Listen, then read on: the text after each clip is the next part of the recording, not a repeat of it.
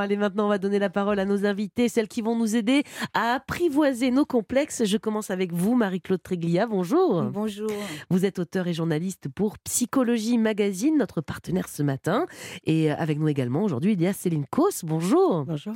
Alors, vous, vous êtes psychiatre, psychanalyste et sexologue et autrice du livre La sexualité féminine dans tous ses ébats aux éditions Fayard. Marie-Claude, est-ce qu'on a davantage de complexes de nos jours avec évidemment l'omniprésence des réseaux sociaux dans nos vie. Euh, j'imagine que ça a dû modifier euh, notre rapport à l'apparence, même si on essaie de, se persuader du contraire. Bah oui, ça forcément, forcément. On entendait tout à l'heure là des stars qui parlent de leurs complexes. Alors certes, quand on est comme ça exposé au feu de la rampe et au regard de tous, on a beaucoup de complexes, plus que les autres. Et aujourd'hui, via les réseaux sociaux, nous sommes toutes et tous exposés justement mmh. au feu de la rampe. Et tout le monde a à faire ce que une jeune sociologue appelle, enfin pas sociologue, mais bon bref, euh, Elisabeth Eglen appelle le marketing de soi aujourd'hui, c'est-à-dire que pour paraître sur les réseaux sociaux, et ça dès le très jeune âge, il faut faire une espèce de vitrine de soi, se mettre en valeur, etc. Et notre monde est plus que jamais soumis comme ça à la règle de l'apparence, avec toutes sortes d'injonctions qui arrivent de mmh. toutes parts éminemment contradictoires. Donc plus de complexes, en tout cas, il touche beaucoup plus de monde, parce que le complexe est un peu inhérent à notre nature humaine à partir du moment où on a un moindre doute. Alors, on parlait tout à l'heure de, carence d'estime de soi, mais même le. enfin voilà, c'est mmh. inhérent à notre nature, cette espèce d'insatisfaction de soi mais aujourd'hui, disons que ça s'exprime sur encore plus de terrain. Bah oui, parce que maintenant, avec les réseaux sociaux, on a compris que c'était euh, presque décuplé. En tout cas, il y avait une sorte de scène euh, médiatique euh, voilà, pour tout le monde, même pour les anonymes. Mais Marie-Claude, est-ce qu'on sait justement quand il n'y avait pas les réseaux sociaux, tout ça, quand on n'était pas autant dans un monde d'images il y a 100 ans, par exemple, est-ce que les gens étaient tout aussi complexés?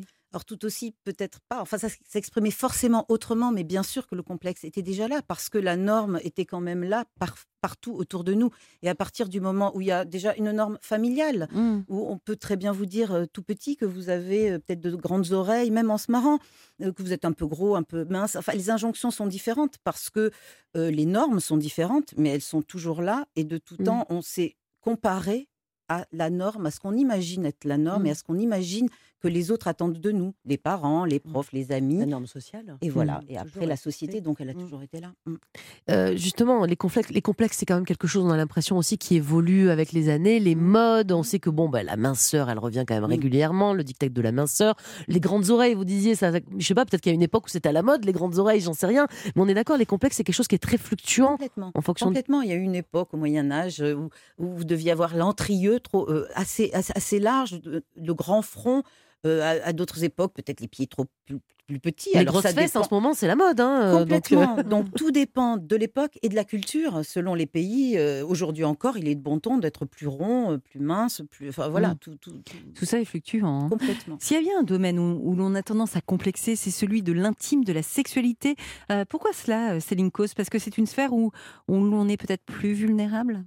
Alors oui, c'est une sphère où on est plus vulnérable, mais aujourd'hui, on a tendance à complexer sur la sexualité parce que la société nous met depuis quelques années une pression supplémentaire sur la sexualité, notamment sur le plaisir sexuel. Et donc, on voit apparaître des complexes qui n'existaient pas encore il y a dix ans. Mais du type, quoi Par exemple, le complexe de femmes qui n'arrivent pas à avoir d'orgasme lors des rapports sexuels, ou les complexes chez les hommes qui sont de plus en plus fréquents et qui sont à l'origine d'une véritable épidémie de troubles de l'érection chez les jeunes hommes, le complexe de ne pas être assez performant au lit et de ne pas être à la hauteur du euh, plaisir féminin. Ça, c'est à cause du développement massif du porno, vous pensez? Alors, pas seulement, pas seulement la pornographie, c'est vraiment la pornographie a d'autres impacts sur la sexualité, mais sur cette question de performance, c'est vraiment euh, le, désir des femmes, et qui est tout à fait légitime, de prendre du plaisir au lit, d'avoir des orgasmes, la découverte qu'elles ont envie de ça, et qu'elles peuvent, peuvent, le réclamer à leur conjoint, qui fait qu'on a une pression de plus en plus importante sur les femmes et sur les hommes pour euh, accéder au plaisir sexuel. Et euh, la pornographie, elle, va avoir d'autres impacts, beaucoup plus en termes de, chez les hommes, euh, de euh, taille de complexe de taille du pénis, par exemple, voilà, ça c'est euh, très important, de la performance, de la, même la durée du rapport sexuel. On a l'impression que dans la pornographie, le rapport sexuel va durer des heures et des heures et des heures, mais ce qu'il ne faut jamais oublier, c'est que c'est un film, mmh. donc il y a des montages, il y a des prises de vue, etc., etc. Et chez les femmes, on voit apparaître, euh, chez les jeunes femmes notamment qui euh, regardent beaucoup de pornographie, des complexes vis-à-vis de l'apparence de leur vulve. Mmh. Avec toute une, toute une mode de vulvoplastie, la chirurgie, de la chirurgie de la vulve pour avoir ce qu'on ce qu'on imagine une vulve parfaite. Très bien. On ne fait que commencer cet entretien. C'était une petite intro sur notre sujet du jour. Mais on va poursuivre dans quelques minutes. Comment apprivoiser ou se débarrasser de nos complexes? On va vous donner de bons conseils pour y parvenir. Alors restez bien à l'écoute d'Europe 1. Europe 1, bien fait pour vous. Julia Vignali et Mélanie Gomez. Votre magazine Feel Good, bien fait pour vous, revient dans un instant sur Europe 1. On vous explique comment se débarrasser des complexes qui vous pourrissent la vie. Restez bien avec nous, on va vous guider. Mais pour le moment, on va se détendre en musique avec ce titre du groupe Toto. C'est Hold the Line sur Europe 1.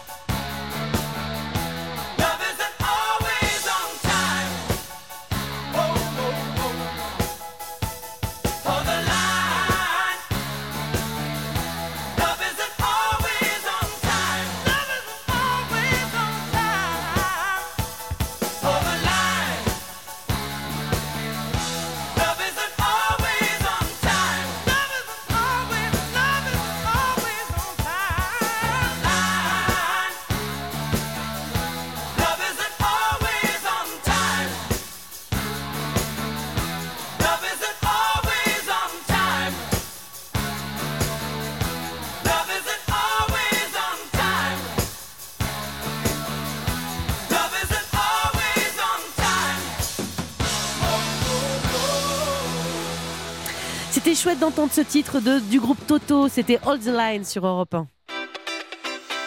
Europe 1, bien fait pour vous. Mélanie Gomez, Julia Vignali.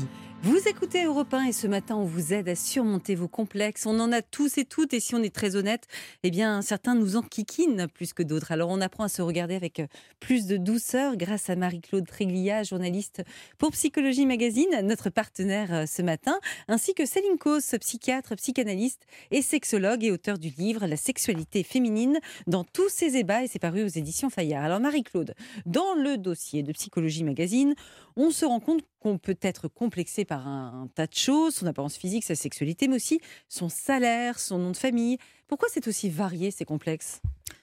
Parce que ce sont plutôt des points de fixation d'un mal-être un peu plus profond que ça, sans doute. Alors parfois, euh, parfois c'est simplement aussi que euh, tout petit, vous avez entendu des phrases qui se gravent dans l'inconscient et qui ressortent euh, plus tard ou qui en tout cas vous ont marqué, que ce soit les parents, que ce soit les copains dans la cour de l'école, que ce soit un prof un mmh. médecin scolaire, quelqu'un, et paf, vous êtes devenu le gros, le timide, le trop grand, le bêta, etc. Alors, il y a des choses comme ça qui. Et ça, donc, ça se fixe là où les autres ont bien mmh. voulu vous le faire fixer. Mmh. Et après, comme il s'agit visiblement de, de mal-être beaucoup plus enfoui, c'est simplement que ça, ça, devient comme. Euh, c'est Laurie Hawkes qui est interviewé dans, dans, notre magazine qui dit c'est le support de la souffrance psychique. C'est-à-dire qu'après, parfois, chez certains, il y a un tel mal-être qu'il va se fixer sur tel ou tel détail, aller savoir mmh. pourquoi, certains. Et ce détail-là va prendre d'un coup toute la place, mais c'est presque, dit-elle, comme un soulagement d'avoir trouvé un lieu où accrocher ce mal-être vertigineux. Qu'on peut imaginer, qu'on peut réparer. Voilà, absolument.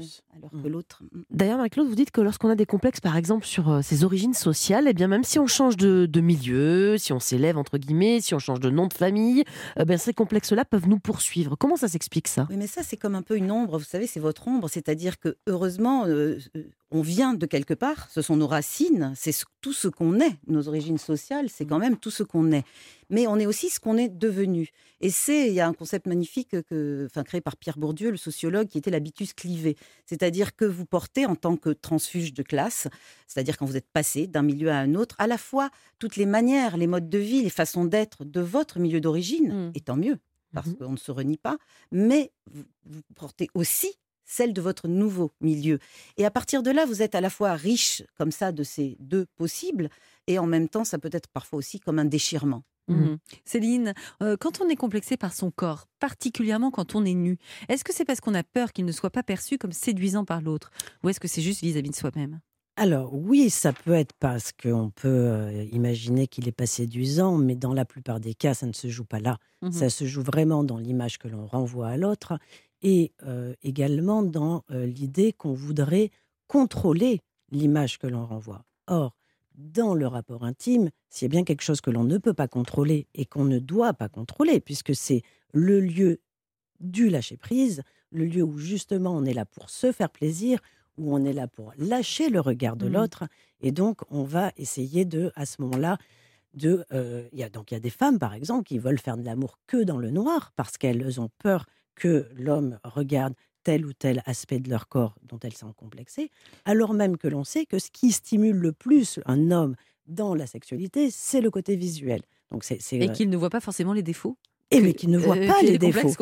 C'est même pas qu'il ne les voit pas forcément, mmh. c'est qu'il ne les voit pas. Et pourquoi Vu que c'est un complexe très très très fréquent, celui-ci de faire l'amour dans le noir, comme vous dites, est-ce que vous avez un conseil à donner à ces femmes? Qu'est-ce que vous leur conseillez justement? Bon, on va pas allumer la lumière brutalement, mais ce que je conseille toujours, c'est d'éviter d'éviter. C'est-à-dire mmh. que l'évitement va favoriser le complexe. On commence par la bougie, une petite lumière pour... Exactement. Et puis favoriser la communication dans le couple, la confiance en l'autre, mmh. parce que même si je ne m'estime pas, si je n'ai pas confiance en moi, je dois apprendre à faire confiance en l'autre. Mmh. Et à le faire confiance dans son regard, dans son regard bienveillant et rassurant. Bon, en même temps, la ménopause, euh, il y a des périodes comme ça dans la vie des femmes où, euh, qui peuvent avoir un impact sur la vie sexuelle. Euh, il y a d'autres moments comme l'adolescence, la maternité. Est-ce que ce sont des moments où justement on est plus fragile par rapport à notre image? Alors, pas, oui, où on peut être plus fragile à notre image, avec notre image, mais c'est surtout des moments de remaniement psychologique très importants, avec des conséquences à la fois corporelles, psychologiques. Euh, par exemple, l'adolescence, euh, voilà, c'est le moment où on va euh, découvrir sa sexualité, on va découvrir l'orgasme, on va découvrir la masturbation, les premières relations amoureuses, etc. La ménopause, c'est un moment aussi très riche Aujourd'hui, les femmes qui euh, sont dans l'âge de la ménopause, ce sont des femmes qui ont pris soin de leur corps, qui ont euh, parfois, donc qui ont, euh, c'est l'âge où les enfants ne sont plus au domicile, où elles vont redécouvrir leur sexualité, elles vont découvrir leur liberté par rapport à leur corps. Elles peuvent aussi changer de partenaire, donc elles vont redécouvrir toute une forme de liberté. Elles se mettent beaucoup moins la pression sur mmh l'apparence physique euh, à ce moment-là. Donc c'est une libération en fait. En Je pense que vieillir est une libération, vraiment. vieillir, c'est une libération. On est beaucoup moins soumis aux dictates et aux pressions sociales. Plus on vieillit, mmh. mieux on se sent. Et Marie-Claude, parfois, on en, vous en parlait dans Psychologie Magazine, mais il y a ces complexes qui sont finalement complètement imaginaires, qu'on va voir ah nous, qu'on juge énormes et euh, très très choquants et très honteux, mais que les autres ne voient absolument pas. Comment on les explique ceci bah, C'est ce qu'on disait un petit peu tout à l'heure, hein. ce sont des lieux de fixation comme ça, où on se rassure en se disant, tiens, tout mon mal-être, je vais le balancer là-dessus, parce que peut-être, oui, il y a une manière d'agir là-dessus, alors que sur l'autre, mmh. non. Et puis après, il y a aussi aujourd'hui quand même toutes ces images, vous êtes en permanence enfin surtout la, jeune génération, en train de, de, de, faire des selfies, des trucs. Il faut forcément. Elle nous a mis dans la jeune génération, on a dit vous êtes. C'est pour nous. bien sûr, mais bien tout est très relatif, vous savez, avec la jeunesse. Et puis il y a la jeunesse justement qui s'expose quand on vieillit. Vous en pensez quoi Vous? La vieillesse c'est un naufrage ou au contraire c'est une libération? Bah, c'est un peu entre les deux quand même. c'est une libération à partir du moment où on n'est pas comme ça dans ce dictat. En tout cas, c'est une euh, Geneviève de Léside Perceval en parle très joliment. Elle me disait, euh, c'est ce n'est pas forcément. Enfin, il faut cesser de voir euh, les âges de la vie comme un mmh. escalier qu'on descend, qu'on descend, qu'on descend, mmh. qu'on descend. Il y a de temps en temps on remonte, de temps en temps on redescend selon les événements de la vie, etc. Et euh, après, il faut aussi réussir à continuer à s'aimer. À mmh. s'aimer, alors comme elle me disait, moi je m'aime bien poivre, et sel, alors je vais me faire poivre et sel, moi je m'aime bien avec des cheveux mmh. blancs, moi je m'aime bien. En même temps, complexer sur l'âge, c'est embêtant parce que c'est le seul complexe sur lequel on peut rien faire. Et c'est un peu de chirurgie esthétique. Euh, est-ce que ça, pourquoi pas? Pourquoi pas? Ça peut aider. L'idée de la chirurgie esthétique, d'après les conseils de tous nos, spécialistes, l'idée c'est de ne pas partir dans une espèce de mmh. quête de perfectionnisme perdu d'avance, mais pour réparer un tout petit truc, voilà Sauf que l'âge, c'est notre société aussi qui est quand même mmh. un petit peu cruelle avec ça.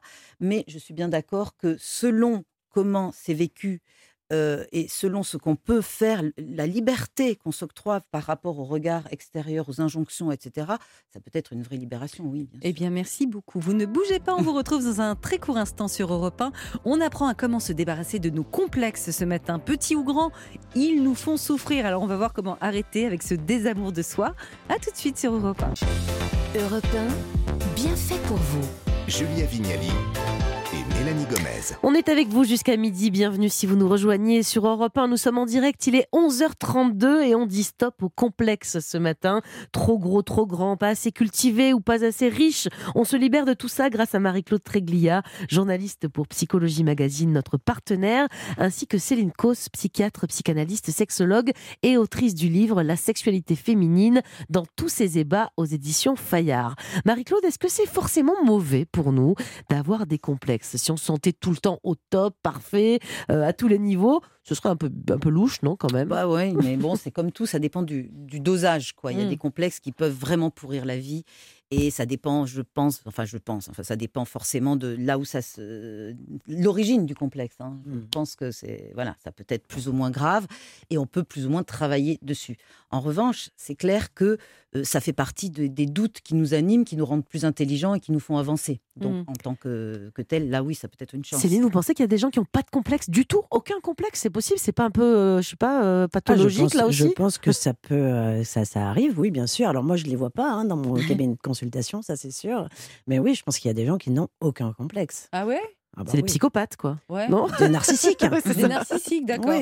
Bon, ça va, c'est pas méchant, les narcissiques. Enfin, je crois pas. Céline, vous dites qu'il est important également de se réapproprier son corps. Alors, moi, je veux bien, mais comment on fait? Vous avez des, tips? Comment on fait pour, euh, pour finir par s'aimer? Parce qu'on se disait, là, pendant la pub, on regardait des photos de nous avec Mélanie il y a 15 ans. On se trouvait grosse, on se trouvait moche. Mais quand on se voit aujourd'hui, on se trouvait canon. Quand on voit les photos, on se dit, mais pourquoi on s'est pris la tête? Eh ben voilà, c'est un chemin. C'est un chemin. C'est-à-dire qu'il y a le temps qui fait qu'on va euh, progressivement apprendre à s'aimer, apprendre à être bienveillant avec soi-même. La bienveillance, ça s'apprend. C'est-à-dire qu'on n'est jamais aussi dur qu'avec soi-même. Euh, souvent, on est beaucoup plus bienveillant avec les autres qu'avec soi-même. Et l'idée, c'est d'être aussi bienveillant avec soi-même qu'on peut l'être avec les autres. Mmh. Et se rapproprier son corps aimer son corps, notamment en termes de sexualité. Ça peut passer aussi par des méthodes euh, beaucoup plus pratiques comme des massages. des automassages. Euh, on peut recommander aussi, par exemple, aux, aux femmes qui n'aiment pas leur sexe ou qui sont dégoûtées par leur vulve de se masser, etc. Euh, ça peut passer par des méthodes de, yoga, de, par le sport, etc. Est-ce que ça peut passer par une opération chirurgicale? On en parlait avec Marie-Claude tout à l'heure. J'aimerais bien avoir votre avis de psychiatre. Est-ce que quand on se fait rafistoler un complexe, est-ce qu'il réapparaît ailleurs? Est-ce que ça ne fait que déplacer le problème? Alors, si effectivement euh, il y a un véritable complexe, c'est-à-dire s'il y a une faible estime de soi qui s'est focalisée sur un défaut physique, clairement, l'opération de chirurgie mmh. esthétique ne guérira pas le complexe. Par contre, si on a un défaut physique qu'on trouve voilà, qui oui, il y a des femmes qui ont des trop petits seins, qui, trouvent qu'elles ont des trop petits seins, qui le font et qui sont Enfin voilà, on peut effectivement avoir recours à la chirurgie esthétique qui va corriger le défaut et on peut en être très satisfait. Mais en général, plus on a d'attentes vis-à-vis de la chirurgie esthétique, plus on est déçu. Et ça, ça marche pour tout dans la vie. Mmh. Plus on a d'attentes, plus on est déçu. Donc c'est ça que l'on doit travailler en amont, c'est-à-dire arriver à, euh, euh, libérer la personne de euh, son estime de soi, de sa faible estime mmh. de soi. Alors, on peut essayer effectivement de se masser, enfin toutes les choses que vous avez proposées, mais si vraiment on n'y arrive pas, si c'est très profond, etc., est-ce que finalement c'est pas obligatoire de passer par l'aide par un professionnel de santé? À partir de quel moment on se dit bon bah tout seul je vais pas y arriver, il faut que je me fasse aider, accompagner? Quand c'est trop source de souffrance. C'est-à-dire que quand il y a le problème du complexe, c'est que ça va entraîner une difficulté dans l'accès au plaisir dans sa vie. C'est-à-dire qu'on va avoir du mal à se faire plaisir. On va avoir du mal à se trouver satisfait de sa vie. Et donc là, effectivement, quand on voit que un complexe va euh, envahir tout le champ de euh, vie du sujet, bah, à ce moment-là, oui, on peut se faire aider par un professionnel, quelles que soient les formes de thérapie qui sont, euh, qui sont proposées. Si mon complexe, je ne sais pas, hein, c'est euh, je ne me sens pas assez cultivé, par exemple, mais ça me bouffe la vie, et que je viens vous voir, vous allez m'aider de quelle façon là-dessus? Vous n'allez pas m'apprendre le, dictionnaire ou l'histoire de ah France? Non, je ne vais pas vous dire de vous mettre à lire, etc. Non, on va aborder les choses beaucoup plus de, façon transversale et puis voir où s'origine le complexe. Mmh c'est d'où il vient. Euh, qu'est-ce qui fait que. Parce que le, complexe va toujours s'originer dans l'histoire infantile du sujet, mmh. dans son, histoire, avec ses parents, mais aussi avec l'école, avec les, les, euh, les, rapports avec ses camarades de classe. On sous-estime et on surestime euh, l'impact des parents dans le développement psychologique du sujet et on sous-estime l'impact de la classe et de, des profs et des camarades. Parce qu'on passe beaucoup, beaucoup plus de temps en classe qu'avec ses parents. C'est vrai. Dites-moi, Marie-Claude, est-ce qu'avec le temps, on est plus indulgent avec certains de nos défauts? Pas forcément euh, notre physique d'ailleurs, mais je sais pas, vis-à-vis de notre caractère. Bah, disons que c'est ce qu'on se disait là en parlant de l'âge tout à l'heure, ça mmh. dépend un petit peu comment on a abordé sa vie. Euh, certaines personnes qui n'ont pas travaillé sur le cœur du sujet, qui ont peut-être été vraiment maltraitées par la vie, peuvent finir de plus en plus aigries et de plus en plus mmh. en haine de soi. En revanche, quand on a eu certains problèmes qu'on a abordés, qu'on a été justement consulter, s'allonger, réfléchir un petit peu à l'origine de nos soucis. Euh, quand on a eu une vie, la chance d'avoir une vie ou d'avoir fait en sorte que la vie soit suffisamment épanouissante pour se laisser aimer, parce que c'est pas simplement mmh. une chance qui tombe du ciel. On a croisé des regards bienveillants. voilà, mmh. c'est-à-dire pour prendre ce qui mmh. nous était offert, c'est-à-dire rebondir sur ces amours qui sont autour de nous et qui devraient nous donner confiance. Certains ne, rebondissent pas là-dessus. Mmh. Quand on a su faire euh, vraiment profiter de, toute cette bienveillance, de tout cet amour et de tout ce que la vie nous a donné, eh bien oui, on voit que vieillir c'est une chance et oui, on finit par s'aimer un peu plus. Eh bien voilà, on va mmh. terminer sur ça. Merci beaucoup. Merci, à vous deux pour cet éclairage sur nos complexes et la façon de les dépasser ou d'apprendre à les apprivoiser. Je rappelle que l'on retrouve un dossier complet sur ce sujet dans le dernier numéro de Psychologie Magazine en kiosque en ce moment même. Allez, on va changer de sujet, Mélanie. Oui, on va accueillir les bienfaiteurs d'Europe 1. Jérémy Combe va nous offrir un cours de bonne manière sur les démonstrations d'affection en public. Et puis, on va vous décrypter des tendances beauté qui cartonnent sur TikTok, mais que Benjamin Lévesque ne nous recommande pas du tout. Il va nous expliquer pourquoi. À tout de suite sur Europe 1.